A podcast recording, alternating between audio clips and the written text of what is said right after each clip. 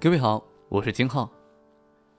我是在十多年前看徐静蕾的博客开始喜欢她的，里面有她有滋有味的读书心得，描述在电影院偶遇小情侣和养蛐蛐的出租车司机闲聊，文字简单又有趣。读她的文章，就好像跟她面对面在谈着那种淡淡的真实的生活。他会像一个老朋友一样跟你娓娓道来。其实最近在看《圆桌女生派》当中，他坦白冰冻卵子将来找人代孕的时候，我一点都不奇怪。就像他在《朗读者》节目当中对董卿说：“我没有参加我弟弟的婚礼，因为我感觉一切毫无意义。”我一点都不奇怪，因为。在十一年前的博客里，他的想法就初露端倪。二零零六年二月十七日的博客当中，他写道：“我的朋友里结婚是极少数的，三四十岁都单着，这是一种气氛，也多少有些互相影响。如今每个人都很独立，不分男女。结婚，请给我一个理由。稳定吗？”可是，谁说结婚就稳定了？人家许巍都说了，没有什么能够阻挡我对自由的向往。婚姻多多少少开始变得多余，也不知道是好事还是坏事。所以，当窦文涛问他女大要不要当婚，如果不当婚，要不要生孩子，徐静蕾表示很无奈。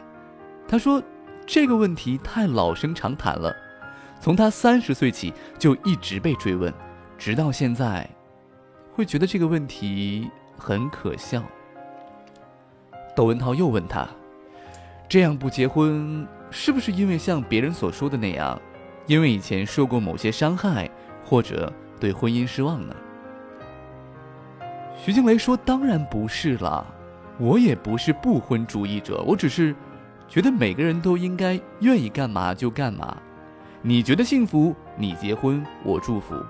但是，为什么我觉得自己不结婚也很幸福，你却不祝福我呢？还要一直追问我为什么不结婚？你看，徐静蕾就是这样的真实，话语之间也掩盖不住独立和自信，不在关键的问题上屈从他人。我很幸福。那你为什么不祝福我呢？被他这么一反问吧，你细想还真是那么回事儿。两个人在一起最重要的是爱情，那无论结不结婚，都应该被祝福啊。我们就是这样被传统所束缚的，自以为是的认为只有两个人结婚了才算是圆满，才算是真正的幸福。我们喜欢将自己内心的想法强加于别人，我们总是口头说尊重每一个人的选择，可我们却在面对别人生活的时候，常常拿自己的衡量标准去品头论足、妄自揣测。最近有一条娱乐新闻说谢娜离开快乐大本营，很多人的第一反应就是谢娜怀孕了。张杰和谢娜这两个人，好像从结婚那一刻开始，谢娜的肚子就被大家盯上了。只要是出国或者是游玩，都会被认为是安胎，特别无奈。这一次，谢娜直接在微博上表明了，说自己很幸运的通过了全球艺术院校联盟发起的全球创意无极限的计划，拿到了意大利多莫斯设计学院的全额奖学金。在这所欧洲一流的学府探索和学习设计的真谛。明明可以靠脸吃饭的，现在却偏偏要靠才华。谢娜真是娱乐界的一枚奇女子啊！在《快乐大本营》《偶滴歌神》等综艺舞台上，谢娜以乐观洒脱、充满正能量的性格圈粉无数。可能，就是这样一朵努力积极的向阳花。却一次一次被关注的热点是怎么还不怀孕呢？而不是说她付出了怎样的努力，遇到了更好的自己。其实，无论是徐静蕾也好，谢娜也罢，他们结婚与否、怀孕与否，那是他们自己的生活，赞同或不赞同都不重要，尊重就好。我们真正该关心的是自己的生活吧。我们是否正在享受早起的朝阳和落幕的晚霞？我们只为自己的选择负责呢？我有一位老朋友，她今年三十三岁了，已经和前夫离婚了三年了，自己带着孩子独立生活。身边的人都告诉她说：“女人就是岁数越大，对象就越难找啊！赶紧，趁着还有几分姿色，把自己嫁了吧。”嫁了之后还要给对方生一个孩子，这样的组合婚姻才会牢固。我们都积极到处去为他搜罗合适的对象，甚至有时候我们会因为他为什么不选择某个男生而发生争吵。对方生意做那么大，没有什么学识就没有呗，有钱能使鬼推磨呀。对方可是大学老师啊，这回有学识了。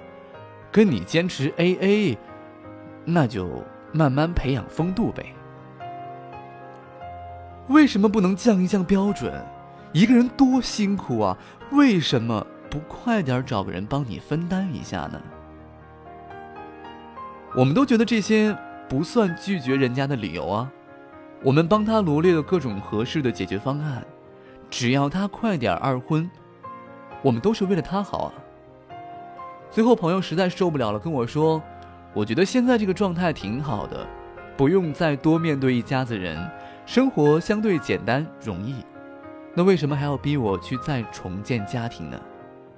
我猛然间恍然大悟，我居然忽略了最重要的那个问题：我们为什么结婚？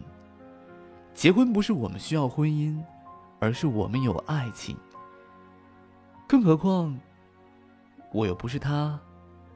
他觉得现在的状态很好就好啊，他是当事人，他有权利拒绝每一个相亲对象，他有权利选择单身的生活。那我们是不是干涉他太多了？现在我们有时间也会在微信上聊一聊，但是我已经不去追问他有没有遇到可以结婚的对象了，他自己也决定不相亲了。让一切都顺其自然吧。他说：“每天忙着上班，努力工作，下班照顾孩子，每天坚持读两个小时的阅读，一个小时的瑜伽。最近还在忙着装修自己的新房子，一切都挺好的。虽然偶尔也会感到孤单，但是并不孤独。每次看到他朋友圈里晒出和孩子游历大山大水，自己做翻糖蛋糕。”最近好像又购了一台单反，要学着摄影，就是为了记录孩子所有的成长。我都忍不住的留言说：“哎，我有点儿羡慕你的生活了。”前段时间看余华的兄弟，对其中的林红和宋刚结婚多年没有孩子，后来李光头暴富却没有正经的娶老婆，觉得不合常理，不接地气。现在想想。真的是自己的狭隘、局限和对这部文学作品的不够尊重。根据最后的故事结局，那样的安排恰恰是最合理的，最符合每一个人物最低限度的心理承受的。就好像于丹老师说的，要本着平等和理性的态度去尊重每一个人，彼此之间留一点分寸，有一点余地。花未全开。月未圆，这是人间最好的境界。我们如果想干涉别人的生活，要反问自己了：你确定你的想法？你确定对方在做的就一定是错的吗？你确定你的意见能够左右其他人过好这一生吗？那对方因为你的干涉过上了不想要的生活，你会负责吗？所以。请尊重每一个人的选择吧，也许别人的生活方式或者价值观无法让你认同，也请你用一个角度去思考，人生就是这样，有人喜欢浪花拍打在礁石上激起的万道霓虹，有人就喜欢浪花在海面上懒洋洋的舒展峥嵘。我的寂寞多久了还是美好？感觉全世界都在窃窃嘲笑。